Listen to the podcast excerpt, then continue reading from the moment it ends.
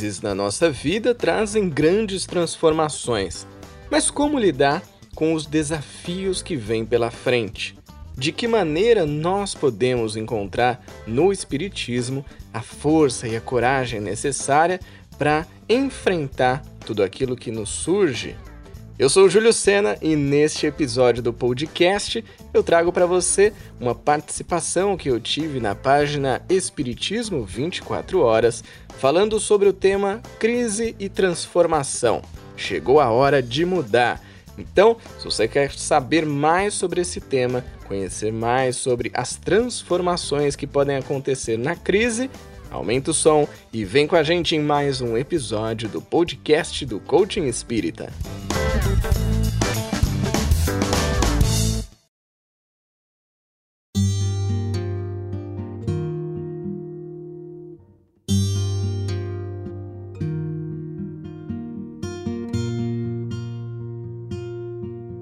mais um encontro nosso aqui no Espiritismo 24 Horas, mais uma live.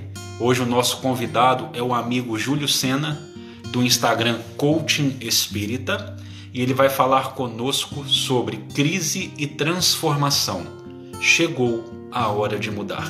Nós então vamos dar início às atividades da noite com a leitura da mensagem inicial do livro Sinal Verde.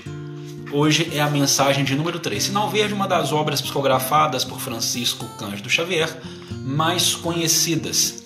E a de número 3, ela se chama Nos Domínios da Voz. Prestem atenção. Observe como vai indo a sua voz, porque a voz é dos instrumentos mais importantes na vida de cada um. A voz de cada pessoa está carregada pelo magnetismo dos seus próprios sentimentos. Fale em tonalidade não tão alta que assuste e nem tão baixa que crie dificuldade a quem ouça. É, é, o livro Dedé, o Dedé, o Dedé o Cunha 87, o livro é esse, Sinal Verde. Ele é muito fácil de ser encontrado, tanto em versão digital quanto em versão física. Ele tem milhões de cópias vendidas, é um dos livros mais conhecidos. É aquele livro que nós falamos que, inclusive, é um excelente presente, até para quem não é espírita, porque traça diretrizes da vida cotidiana. Sempre é aconselhável repetir com paciência o que já foi dito para o interlocutor, quando necessário, sem alterar o tom de voz, entendendo-se que nem todas as pessoas trazem audição impecável a quem não disponha de facilidades para ouvir, nunca dizer frases como essas: Você está surdo? Quer que eu grite? Quantas vezes quer você que eu fale? Ou já cansei de repetir isso. A voz descontrolada pela cólera, no fundo, é uma agressão, e a agressão jamais convence. Converse com serenidade e respeito, colocando-se no lugar da pessoa que ouve e educará suas manifestações verbais com maior segurança e proveito. Em qualquer telefonema, recorde que no outro lado do fio está alguém que precisa de sua calma, a fim de manter a própria tranquilidade. Meus amigos, o quanto o Verbo é criador. Nós observamos isso na própria Gênese. Faça-se a luz e a luz se fez. Nessa simbologia maravilhosa, o verbo movimenta energias ainda de difícil apreensão. Portanto, tenhamos o verbo calmo, tenhamos o verbo sereno, saibamos que palavras utilizarmos com os nossos irmãos de jornada. Deixemos de lado a honestidade que na verdade está revestindo uma atitude mal educada. Sejamos sim honestos, mas com educação, com doçura Muitas vezes nós tentamos disfarçar uma atitude malsã com palavras que ferem. Muito cuidado com a língua. Ela pode ser ferina ou abençoada, como está sendo a nossa. Eu peço agora que aqueles que se sintam confortáveis, que fechem os olhos, elevem o pensamento em um sinal de gratidão ao Pai maior este que é todo amor, toda bondade, soberano em todas as suas perfeições. Este que nos permite caminhar todos os dias, apesar dos problemas e dificuldades. Este que nos permitiu estarmos aqui entre amigos, conversando, aprendendo e nos educando. Olhamos para nosso Mestre amado Jesus, modelo e guia de todo o gênero humano, buscando nos seus exemplos as estradas corretas a serem trilhadas. E mentalizemos também os nossos protetores, os nossos guias, aqueles amigos de luz que estão ao nosso redor, sempre a nos dizer, com sugestões muito doces, quais são atitudes mais corretas, quais são os comportamentos mais sábios a serem adotados. Muito obrigado a toda essa ocorrente de energia maravilhosa, a toda essa corrente de amor que nos sustenta e que nos fez chegar até aqui.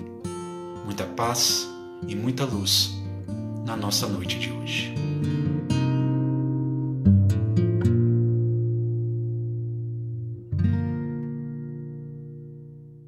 Bom, primeiramente quero agradecer, né, claro, ao meu querido amigo, irmão Uriel, por mais essa oportunidade. Tivemos aquela primeira experiência que foi maravilhosa e agora estamos aqui de volta e trazendo agora uma reflexão sobre crise e transformação. Então, já estendo aqui meu agradecimento também a todos vocês que estão entrando, estão nos acompanhando por aqui na noite de hoje.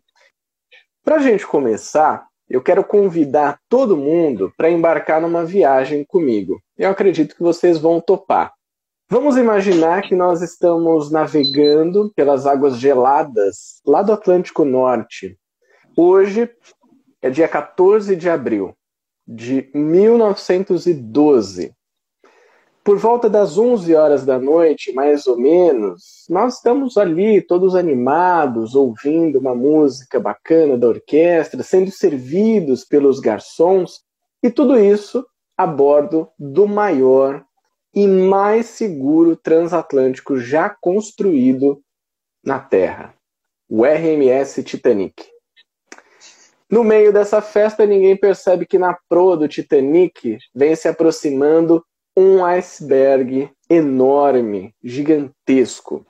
E nem mesmo o capitão, o capitão Edward Smith, que era o maior expert em navegações, nem ele tinha percebido ainda esse perigo que se aproximava do nosso barco. De repente, uma colisão acontece. Todo mundo fica um pouco apreensivo, mas já começam ali a encarar essa situação como um pequeno contratempo que aconteceu. Afinal, a gente estava na maior e mais segura embarcação de todos os tempos. Não teria por que a gente se preocupar, já que era a maior obra da engenharia construída pelo ser humano. A orquestra então voltou a tocar, os garçons voltam a servir as mesas e as conversas também continuam acontecendo. Por volta de duas e meia da manhã do dia 15 de abril de 1912, o Titanic estava embaixo da água. Esse que foi um dos maiores desastres marítimos de toda a história, ceifou mais de 1.500 vidas. Mas será que também a gente não pode analisar esse evento marcante que exalta a arrogância e a opulência humana de achar que tudo isso foi grandioso e que um dia não poderia acabar? Será que a gente não pode ter também essa visão?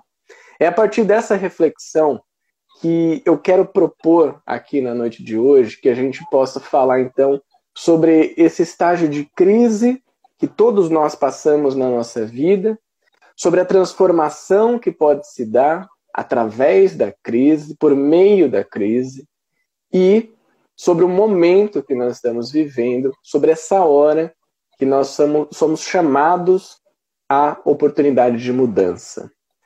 A crise, a gente vai entender então que são aqueles conflitos, conflitos que exigem mudanças, os ciclos da nossa vida. Todo mundo que está aqui acompanhando com a gente sabe que a vida é feita de ciclos e que muitos desses ciclos da nossa vida passam por picos de conflitos, de crises, de situações adversas. Ao mesmo tempo, a gente começa a ouvir mais sobre uma palavra que é a palavra da resiliência. Então, a resiliência ela tem sido cada vez mais chamada à ação nas nossas vidas para que a gente possa lidar com esses momentos de crise.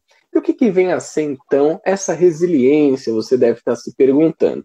A gente pode entender a resiliência como a capacidade de enfrentar uma crise e voltar ao seu estado normal.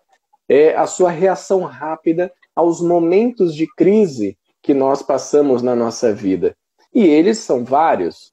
Eu quero fazer aqui um pequeno experimento também com todo mundo que está nos acompanhando e com você também, meu querido Uriel. Você se lembra, e eu vou pedir que você responda, e as pessoas aqui também vão respondendo para gente, você se lembra onde você estava no dia 11 de setembro de 2001? Lembro como se fosse hoje, estava no quarto horário da minha aula de direito. E lembro de todo mundo ficar apreensivo e nós não sabíamos ali. Foi um sentimento que estremeceu todo o nosso espírito. Me lembro como se fosse hoje. Foi uma experiência marcante, né? Que, que fez com que você lembrasse, inclusive, qual era o período que você estava do, da faculdade, as pessoas que estavam ao seu redor. Se a gente fechar o olho agora, talvez a gente até relembre algumas imagens disso. Eu lembro que eu estava na escola, mas que no final do dia eu estava na casa da minha avó. E eu lembro até hoje de entrar na sala, era uma sala que estava com a luz apagada, mas a televisão estava ligada, então ficava aquela luz um pouco mais baixa assim no ambiente. Então eu sentei no sofá ali da minha avó e comecei a assistir as notícias mostrando as imagens dos ataques do 11 de setembro, as Torres Gêmeas. E isso marcou muito também a minha existência, eu acredito que de muitas pessoas que estavam é, vivas já nesse momento. Agora eu vou fazer só mais uma pergunta, tá? Você se lembra, Uriel, onde você estava no dia 8 de junho de 2014? Não. Não se lembra. Não me lembro. Não me lembro. Mas e se eu te disser, vou te dar uma dica aqui. Ah. Brasil e Alemanha, semifinal Nossa. da Copa do Mundo no Brasil. Estava na minha casa fazendo um churrasco e aí já estávamos quase que quebrando a televisão. Olha só, meu amigo, então nós estávamos numa situação muito parecida, porque na minha casa também estava acontecendo um churrasco né? E tinha ali um grupo, as mulheres estavam mais conversando e tudo mais, mas tinha uma televisãozinha ali para elas assistirem. A maioria dos homens estavam lá na churrasqueira, também com uma televisão assistindo, e o meu irmão estava no quarto dele, né, assistindo o jogo sozinho, porque ele era o único torcedor da Alemanha nesse dia. Né, e todos nós, né, brasileiros lá torcendo. E eu lembro de ter visto um gol na churrasqueira, um gol na cozinha, um gol na sala, onde estavam algumas crianças brincando. E quando eu subi para o quarto do meu irmão e fui falar para ele, eu ia perguntar para ele, falou, cara, o que está acontecendo? Eu vi o quarto gol e aí eu perguntei se era um replay, não era, era um gol mesmo. O Brasil acabou levando de 7 a 1 da Alemanha. Mas por que, que eu estou trazendo isso? Né? O que, que Titanic, 11 de setembro e o 7 a 1 do Brasil com a Alemanha tem a ver com crise? tem a ver com transformação. Todos esses foram eventos que geraram profundas crises. O Titanic gerou essa crise da segurança marítima, a crise da opulência da arrogância humana de achar que um barco seria a maior e mais segura é, embarcação, né? O, o, maior e mais seguro uh, navio que pudesse levar as pessoas. O 11 de setembro trouxe também uma crise econômica, uma crise entre países. O 8 de junho de 2014 trouxe uma crise esportiva, uma crise até emocional dentro do país, levar um, um, ter esse tipo de derrota numa Copa do Mundo, embora a gente saiba que essa não é a questão mais importante da, da vida, mas nós, como brasileiros, uma boa parte tem um carinho muito grande pelo futebol, enfim. Mas todos esses momentos vêm nos trazer a reflexão de que é preciso mudar, de que é preciso transformar a nossa realidade. Agora, a gente pode entender então que na vida existem três tipos de pessoas que lidam com crises. E aí eu vou falar aqui os três tipos. Vocês que estão nos acompanhando, ouçam com atenção, prestem atenção em qual é a característica de cada tipo e em qual deles você se encaixa. Vamos começar pelo primeiro. O primeiro tipo de pessoa que enfrenta uma crise, nós podemos dizer que são aquelas pessoas submissas. As pessoas submissas são aquelas que, em meio a uma crise, elas dizem a seguinte frase: Não há nada que eu possa fazer. E simplesmente deixam isso rolar. Não há nada que eu possa fazer. Então é assim que ela lida com a crise e com a transformação, que é o tema de hoje que a gente está falando. Um segundo tipo de pessoas são aquelas que nós podemos chamar de reativas. Então, são as pessoas que reagem de uma maneira muito específica. Nesse caso, essas pessoas dizem a seguinte frase, frente a uma crise: Eu não consigo fazer isso por culpa de. E aí, três pontinhos, você pode colocar quem você quiser. Eu não consigo fazer isso por culpa do meu chefe, da minha mãe, da minha sogra, do meu marido, dos meus filhos, enfim, da, do governador, do prefeito, do presidente, de quem quer que seja. Então são pessoas que reagem dessa maneira, elas terceirizam a responsabilidade em meio à crise. Elas reagem, são reativas a isso. Mas existe ainda um terceiro tipo de pessoa, que são as que nós podemos chamar de resilientes são as pessoas resilientes. Essas são as que, em meio a uma crise, quando elas se deparam com essa situação, elas pensam assim: como é que eu posso solucionar isso? O pensamento dela é muito diferente, porque ela assume a sua responsabilidade perante aquela situação e pensa: como eu posso solucionar isso que está acontecendo? E isso faz com que a pessoa passe por aquela situação que provavelmente não será fácil para ela, como essa que nós estamos vivendo, e que cada um que está aqui nos acompanhando, que está ouvindo, vai ter a sua situação específica. Eu não estou conseguindo lidar direito com esse momento de pandemia porque a minha mãe tem ficado no meu pé, tem brigado comigo, porque o meu chefe fica me questionando, não deixa eu trabalhar direito, essa seria uma pessoa reativa. A outra poderia olhar as notícias e falar: ah, bom, não tem nada que eu possa fazer, então deixa para lá. Se acabar o mundo, acabou, e tá tudo bem, então tá tudo mal, e eu não quero nem saber disso.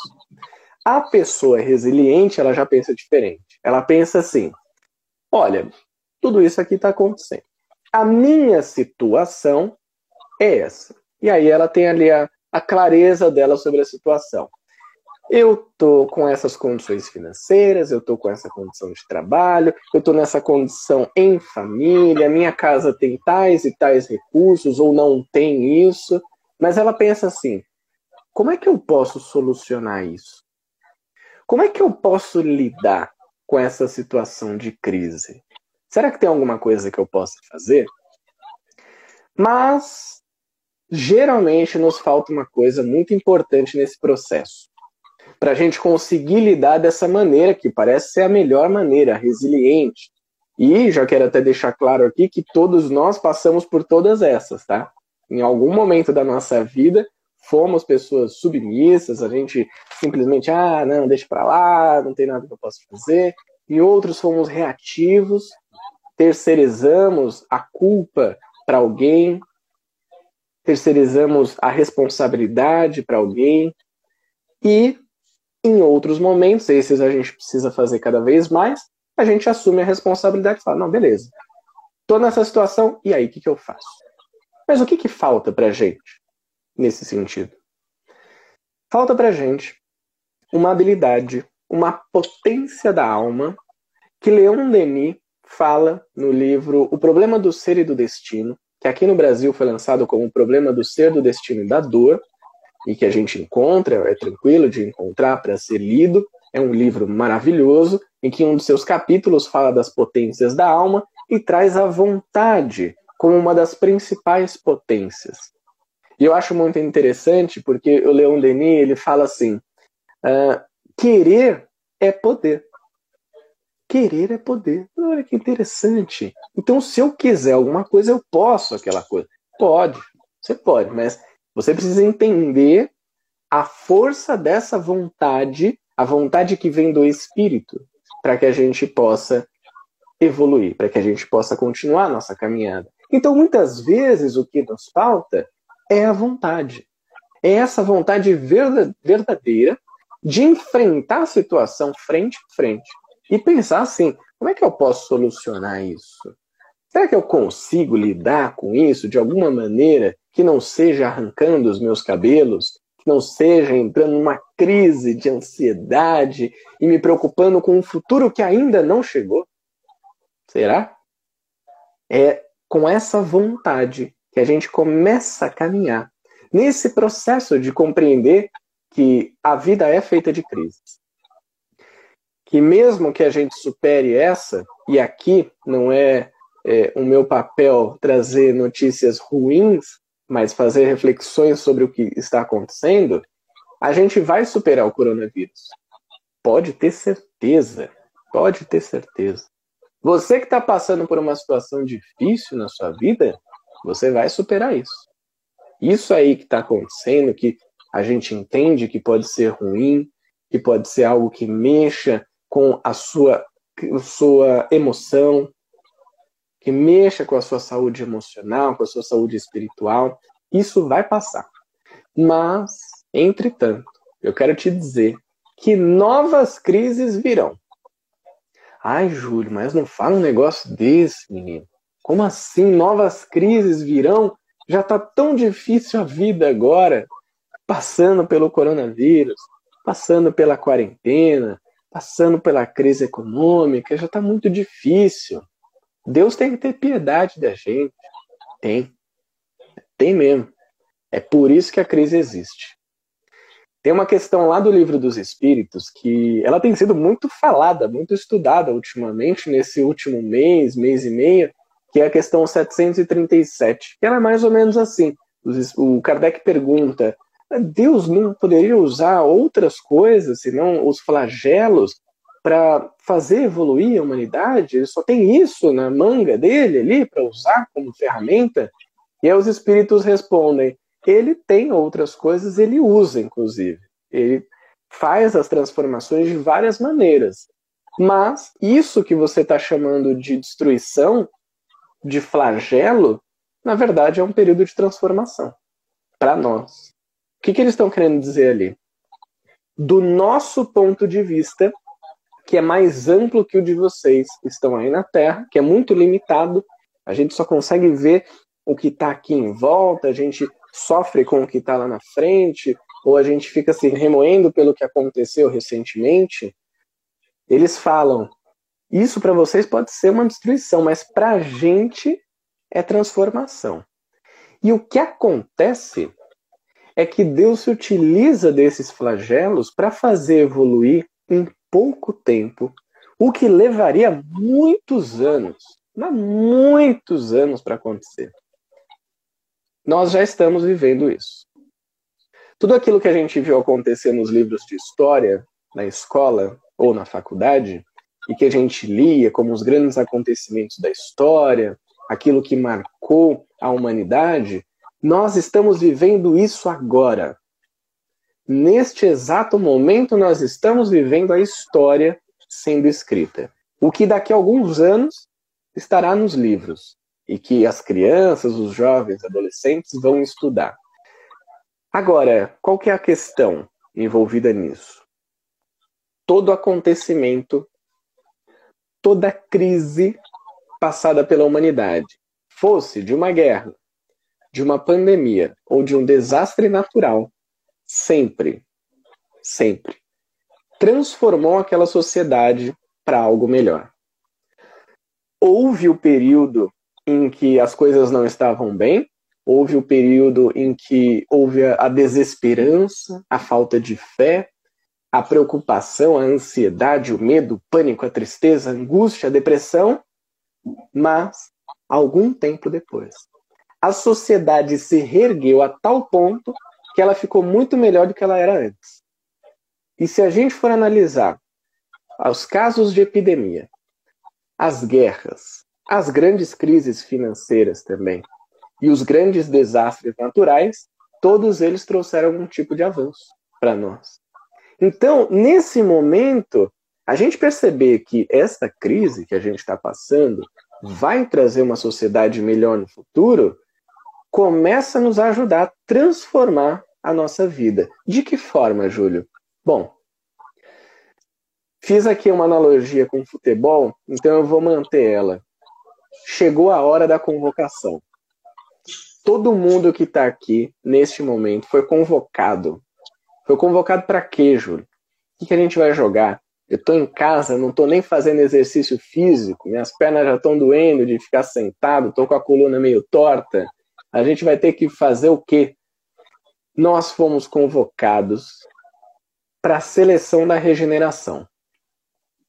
É o time que Jesus montou, colocou aqui em campo e falou: vai lá. Vai lá porque o jogo vai ser duro. Vai ser difícil, a gente sabe que vai. Mas eu confio que você estando lá, a gente vai conseguir transformar isso. E como é que a gente transforma isso? treinando. Ninguém entra em campo sem treinar. Então a primeira coisa que a gente precisa fazer é treino. E o que é o treino nessa situação, Júlio? É você aprender com tudo que te acontece. Sabe esse desafio que está acontecendo na sua vida agora, hoje? O que você pode tirar de aprendizado dele? Começa a treinar isso. Torna isso um hábito. Torna isso uma atividade recorrente da sua vida. Meu Deus, estou passando por uma grande dificuldade. Qual que é o aprendizado que eu tiro disso? Lembra da pessoa resiliente. O que, que eu posso fazer para solucionar isso? Esse é o aprendizado que a gente pode ter, o treino. Segundo pré-requisito para jogar nessa seleção, para estar em campo, para promover a transformação. Disciplina. Não tem como levantar o troféu de campeão sem disciplina. Mas o que é a disciplina nesse contexto, Júlio? Disciplina nesse contexto é foco. Foco no quê? Foco naquilo que você pode resolver. Eu gosto muito da filosofia estoica, o estoicismo, que tem como grandes nomes o Epiteto, também tem o Marco Aurélio, o Sêneca mesmo, e tantos outros filósofos. E eu gosto muito de uma frase do Epiteto que ele diz mais ou menos assim: a grande questão da vida é você ter discernimento, ter clareza sobre aquilo que é externo à sua vontade que você não tem controle algum e aquilo que está dentro do domínio da sua vontade e que você tem algum tipo de controle. Fora isso, nada mais importa. Que ele está querendo dizer? Tenha foco naquilo que você pode controlar. E você só pode controlar a maneira como você reage às situações da sua vida. É só isso que você pode controlar. Coronavírus você não pode controlar. O Titanic que bateu no iceberg, a gente não pode controlar. Depois que bateu, vai afundar mesmo. Mesmo que você queira que ele não afunde. O 7 a 1 do Brasil, nós que estávamos em casa assistindo, não tinha como controlar. 11 de setembro, os aviões bateram, eu não tinha, eu não podia fazer nada com aquilo. Mas eu pensei, como que eu posso reagir a isso que está me acontecendo? Isso é foco. Isso é disciplina. A disciplina do pensar, a disciplina do falar e a disciplina do agir. Então, segundo pré-requisito, disciplina. E o terceiro pré-requisito? São só três, para ficar fácil. Né? Depois eu vou recapitular rapidamente aqui. O terceiro é propósito. A propósito. O que, que tem a ver, Júlio? Propósito com transformação e crise. Propósito é você saber por que você faz as coisas que você faz. Você encontrou no Espiritismo um caminho de estudo e de transformação. Então você pega ali o livro dos Espíritos e começa a ler. Por quê? Qual que é o seu objetivo com aquilo? Você tem clareza sobre isso? Muitas vezes a gente não tem. E, ah, deixa as coisas rolarem, né? Deixa do jeito que tá. Eu até brinco que pode ser, podem ser pessoas que seguem a filosofia do Zeca Pagodinho, deixa a vida me levar, né? Eu até comentei isso aqui. Já é, deixa a vida me levar. Mas a, a questão é, você sabe por que você faz o que você faz? Por que você faz o seu trabalho? Por que você está aqui hoje acompanhando esse conteúdo? Por quê? Por quê? Por quê? São questionamentos que nos ajudam no autoconhecimento, inclusive. Eu tenho, eu posso ter clareza do porquê das coisas. E isso ajuda, porque dá um norte para a nossa vida. Isso dá um rumo. Eu gosto muito de usar analogia, aproveitando então o que eu, a história que eu contei do Titanic, eu gosto da analogia da bússola. O propósito é essa bússola que ela precisa ser alinhada, ela fica ali girando, muito maluca, né, para todos os lados, ela precisa ser alinhada. E a hora que ela alinha e ela dá o rumo certo, você segue. Isso é ter clareza no propósito. Esses são os três pré-requisitos para que a gente possa, nesse momento aqui, encarnados no planeta Terra, a gente consiga promover essa transformação. Ah, Júlio, mas eu Estou aqui na minha casa, seja lá onde for a sua casa, no Brasil, em outro país. O que, que eu posso fazer para regenerar esse planeta? Olha o tamanho disso, tem quase 8 bilhões de pessoas. O que, que eu, serzinho insignificante, aqui, na minha casa, na sala da minha casa, vou fazer? Bom, o processo de regeneração, ele não é um processo automático. Não é um interruptor que a gente aperta e puf, planeta Terra fica colorido, feliz e saltitante com unicórnios voando. Não é isso. O processo de regeneração da Terra é um processo individual. É um processo de regeneração dos habitantes. Então, a partir do momento que você começa a regenerar, a gerar novamente comportamentos positivos, a transformar as suas atitudes paulatinamente, gradativamente, você está regenerando o planeta. Se você se torna uma pessoa que se transforma, você está transformando o planeta. E aí aquela frase que a gente conhece do Gandhi, né, seja a mudança que você quer ver no mundo, ela começa a fazer muito mais sentido na nossa vida. Eu quero que o mundo seja mais pacífico. Mas você está sendo pacífico?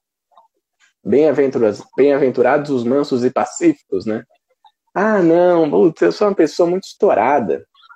Sou uma pessoa que tem muita raiva, impaciente, não, não consigo. Não, legal, você quer que o mundo seja mais paciente, mais pacífico. Começa lentamente, mas de maneira constante, a exercitar a paciência na sua vida.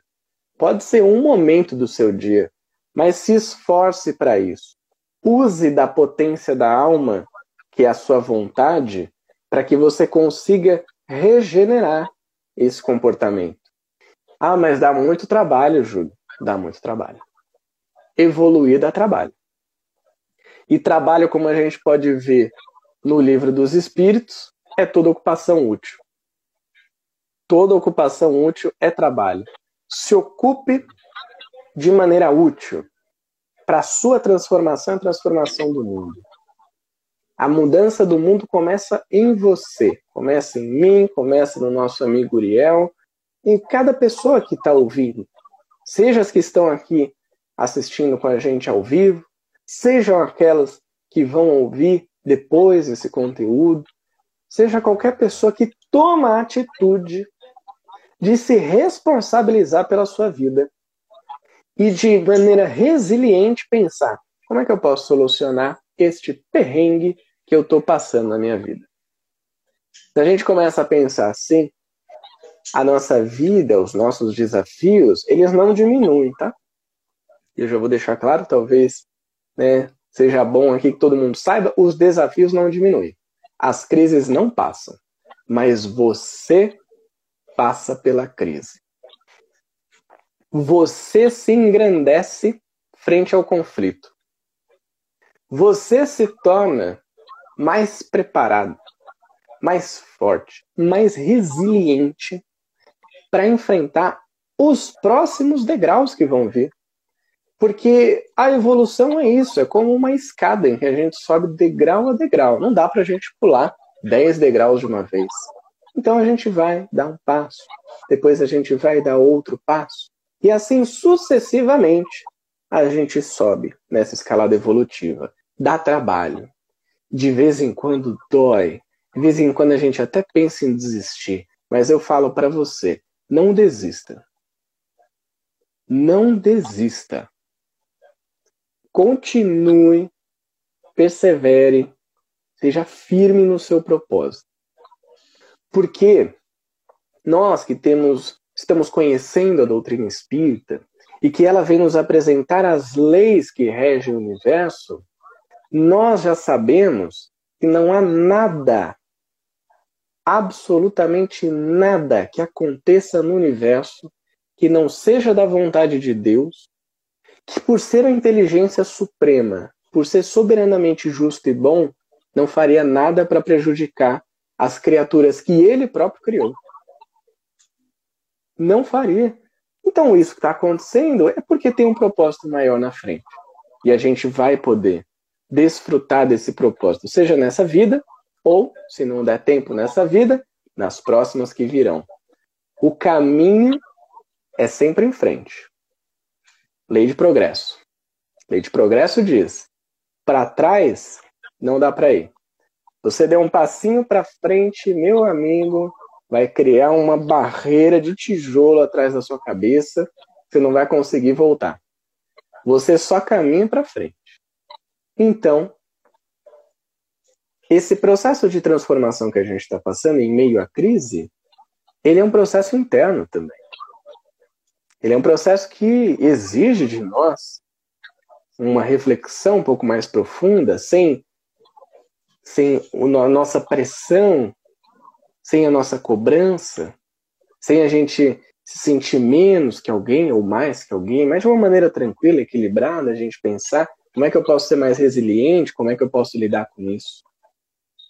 E uma coisa que eu tenho falado muito e repetido quase como um mantra, como um, um lema de vida e que eu quero deixar aqui a todos vocês como uma mensagem final é o seguinte: vamos em frente. É para frente que a gente caminha. Então, vamos em frente, meus amigos. Porque Jesus é como aquele farol que os barcos veem de longe a luz. Ele fica ali mostrando a sua luz no mar e o barco, então, a hora que avista aquela luz, diz: é para lá que eu preciso ir. Esse é o papel de Jesus na nossa vida. É ali, ó. Se eu não estou sabendo como ser resiliente, como me transformar nesse momento, é ali, ó. Mira ali em Jesus. Mira no Evangelho. Pega um capítulo, pega um item, pega uma atitude, começa a usar na sua vida. Tenho certeza, certeza, que você vai começar a se transformar. Se você tiver essa perspectiva de olhar para frente. Então eu agradeço aqui, meu querido amigo Uriel, pela oportunidade e finalizo dizendo mais uma vez: vamos em frente.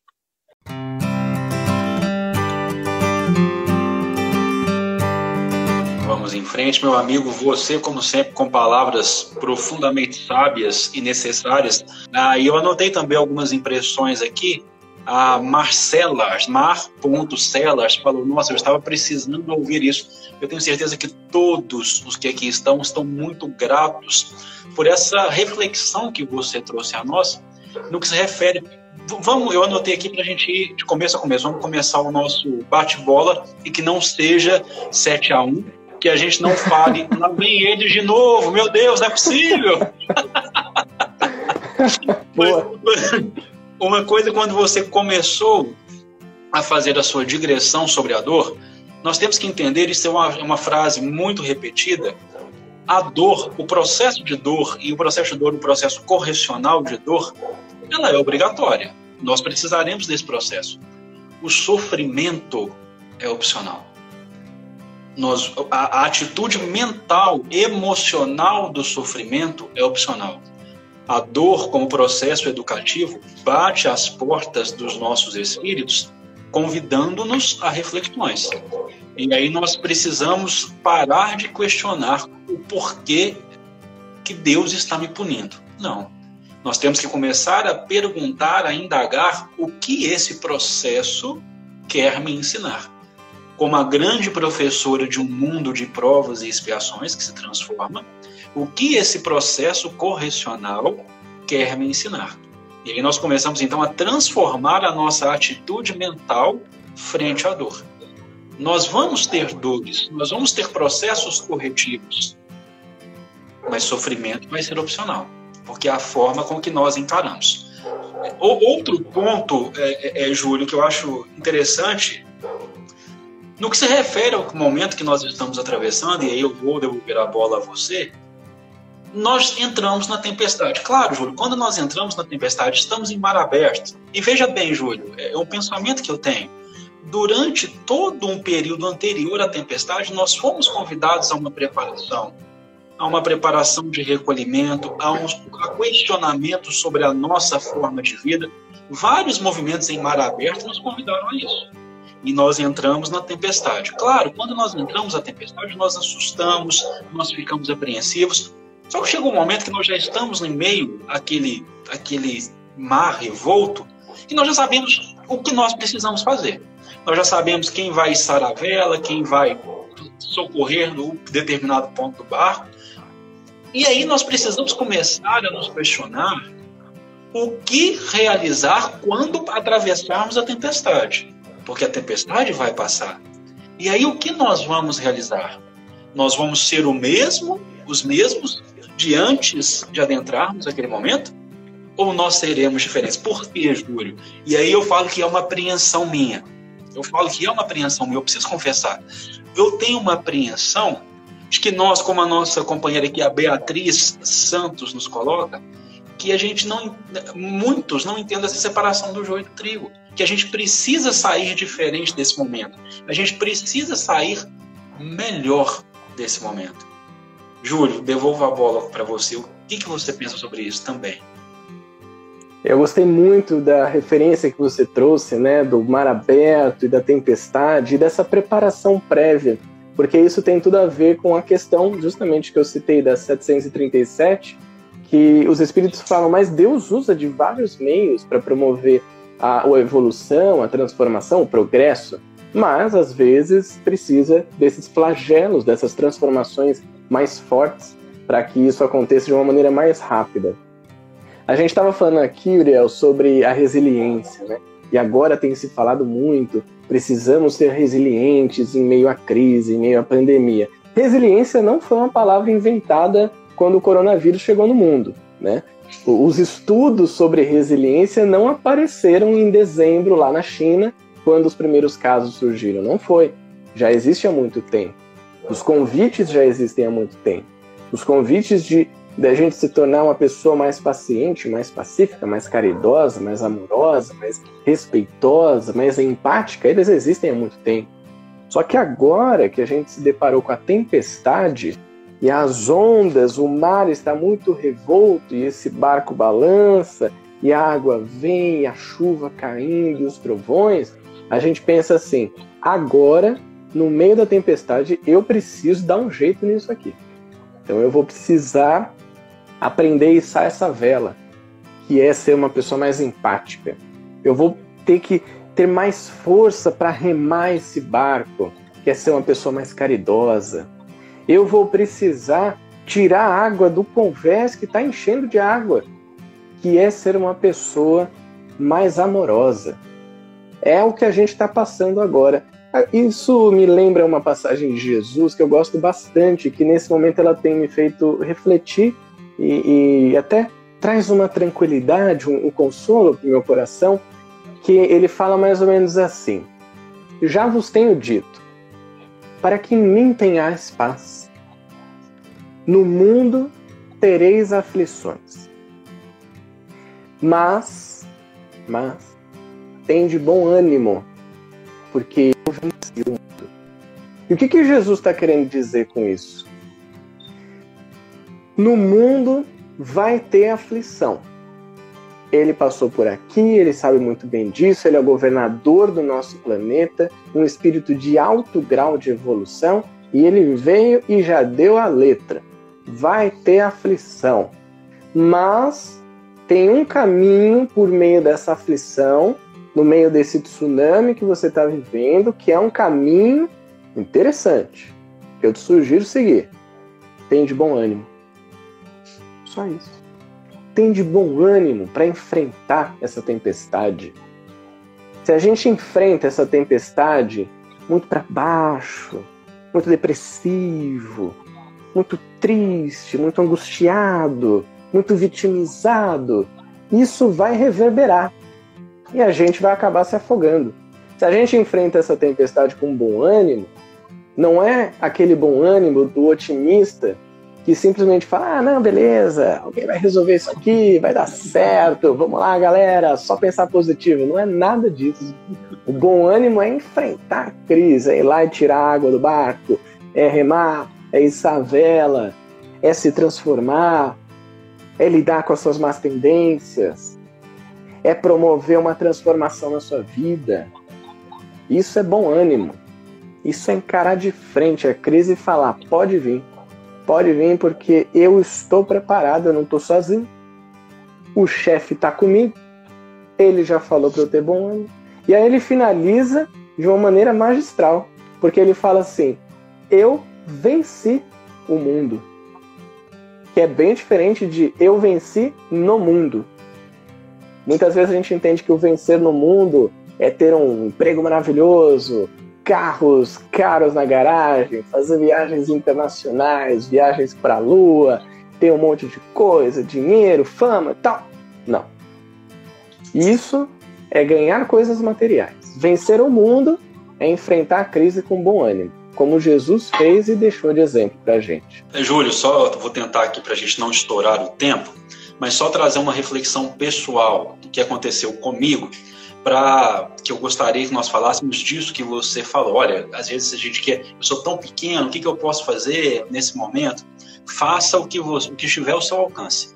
Quando a crise começou e nós começamos a observar as notícias, é, as, as pessoas, todos nós, vamos, vamos deixar claro, todos nós muito, muito apreensivos, uns, uns um pouco mais, outros um pouco menos. E eu percebi, Júlio, aqui no Espiritismo 24 Horas, nós tínhamos uma média de acessos de 1.100 aquela métrica que o Instagram faz. De repente, a nossa média de 1.100 foi para 12 mil, a nossa média de acessos. Então, nós percebemos o quê? Bom, as pessoas estão procurando uma, uma, uma, uma, uma tábua para ficarem calmas, elas estão procurando alguma resposta. Então, nós vamos precisar ficar mais ativos.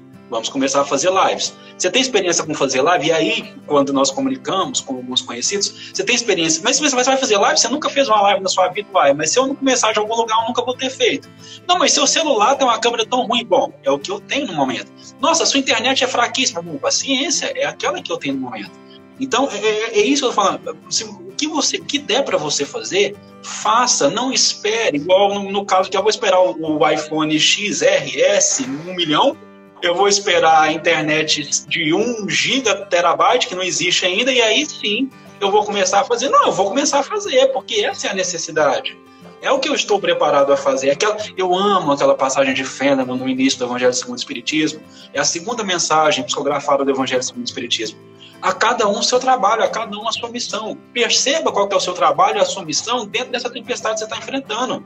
E não espere por condições maravilhosas para começar a realizar. Realize onde você está. Porque é isso que a conjunção do universo te pede. Muito bom, muito bom. Eu concordo plenamente com isso que você falou.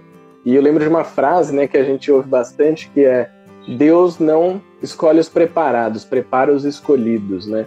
A gente está aqui, está no meio da tempestade, não estamos preparados é, para isso, a gente nunca passou por isso, na verdade. Mas se a gente ficar parado também, não fizer nada, isso não vai mudar. Então, isso que você falou é, é maravilhoso. Tem a atitude, a proatividade de falar: não, beleza, então o que, que eu vou fazer? É a sua missão, é a tua cruz. Carrega a tua cruz. E a gente pensa muito assim, né? Não, mas missão, palavra muito forte, né? Eu não sou Chico Xavier. A gente joga para eles, né? Eu não sou Ivone Pereira, eu não sou Sueli Calda Schubert, eu não sou Divaldo Franco, eu não sou Jesus Cristo, eu não sou ninguém. É. É porque tá aqui. Também tem uma questão lá no Livro dos Espíritos, eu vou chutar aqui o número, eu acredito que é 573, que pergunta da missão dos espíritos na Terra. E o fim da resposta é maravilhoso, porque ele fala assim: todo mundo tem a missão na Terra, porque todo mundo pode ser útil. Então a gente não fazer nada ainda é a gente não ter essa consciência de que, ah, tá bom, então eu posso ser útil, eu posso fazer alguma coisa. Sim, você pode. Pode ser pequenininho? Pode ser. Pode ser costurar uma máscara para ajudar alguém? Pode ser.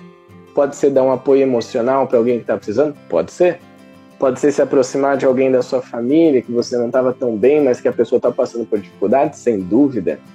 Pode ser trabalhando na linha de frente no combate a essa pandemia? Com certeza. Pode ser compartilhando uma live, um programa, um post. Pode ser.